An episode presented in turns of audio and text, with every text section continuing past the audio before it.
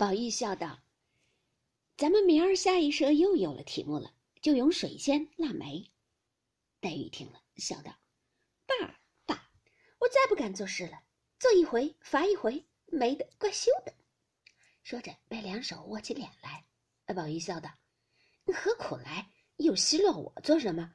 我还不怕臊呢。你倒握起脸来了。”宝钗阴笑道：“下次我邀一社，四个诗题，四个词题。”每人四首诗，四阙词。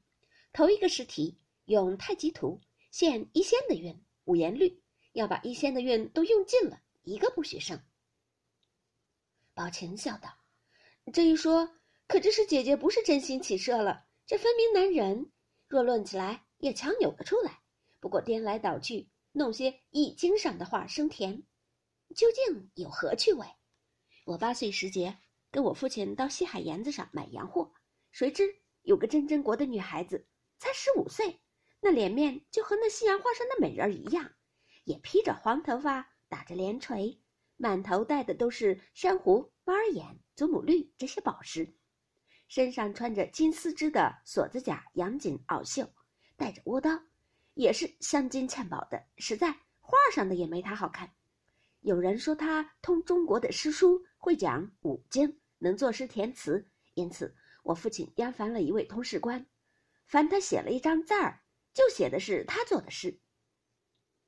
众人都称其道义，宝玉忙笑道：“好妹妹，你拿出来我瞧瞧。”宝琴笑道：“在南京收着呢，此时那里去取来？”宝玉听了，大失所望，便说：“没福得见这世面。”黛玉笑拉宝琴道：“你别哄我们。”我知道你这一来，你的这些东西未必放在家里，自然都是要带了来的。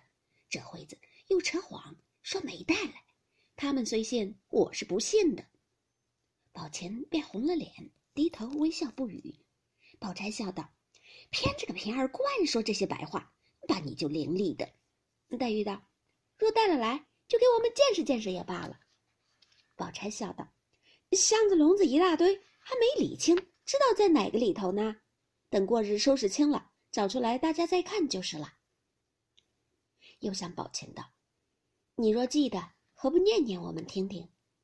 宝琴方答道：“记得是首五言律，外国的女子也就难为他了。”宝钗道：“你且别念，等把云儿叫了来，也叫她听听。”说着，便叫小罗来吩咐道：“你到我那里去，就说我们这里有一个外国美人来了。”做的好诗，请你这诗疯子来瞧去，再把我们诗呆子也带来。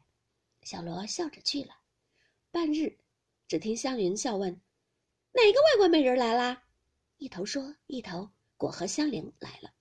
众人笑道：“人未见形，先已闻声。”宝琴等忙让座，遂把方才的话重叙了一遍。湘云笑道：“快念来听听。”宝琴一念道。昨夜朱楼梦，今宵水国吟。岛云争大海，蓝气接丛林。月本无筋骨，情缘自浅深。汉南春丽丽，焉得不关心？众人听了，都道：“难为他，竟比我们中国人还强。”一语未了，只见麝月走来说：“太太打发人来告诉二爷。”明儿一早往舅舅那里去，就说太太身上不大好，不得亲自来。宝玉忙站起来答应道：“是。”因问宝钗、宝琴可去？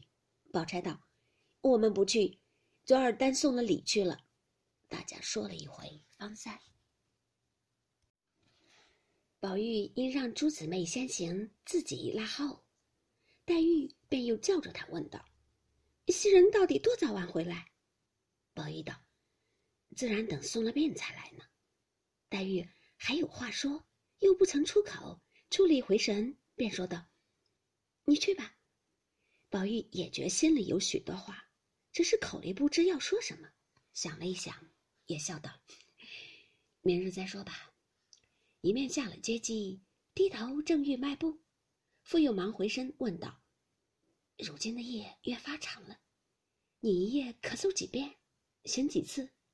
黛玉道：“昨儿夜里好了，只嗽了两遍，却只睡了四更一个更次，就再不能睡了。宝玉又笑道：“真是有句要紧的话，这会子才想起来。”一面说，一面便挨过身来，悄悄道：“我想，宝姐姐送你的燕窝。”一语未了，只见赵姨娘走了进来，瞧黛玉，问：“姑娘这两天好？”黛玉便知，她是从探春出来，从门前过，顺路的人情。黛玉忙陪笑让座，说：“难得姨娘想着，怪冷的，亲身走来。”又忙命倒茶，一面又使眼色与宝玉。宝玉会意，便走了出来。正值吃晚饭时，见了王夫人，王夫人又嘱他早去。宝玉回来，看晴雯吃了药，此夕宝玉便不命晴雯挪出暖阁来，自己便在晴雯外边，又命将熏笼抬至暖阁前，麝月便在熏笼上，一宿无话。